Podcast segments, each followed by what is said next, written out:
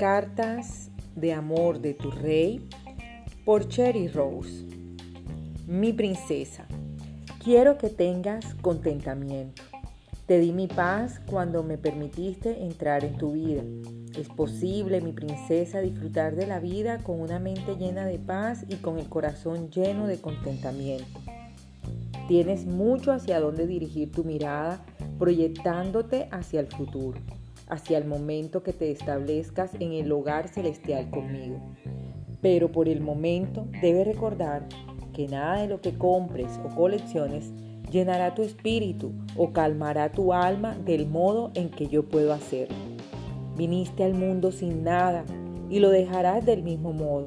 Permíteme hacer mucho más que simplemente darte los buenos dones que esta vida puede ofrecerte.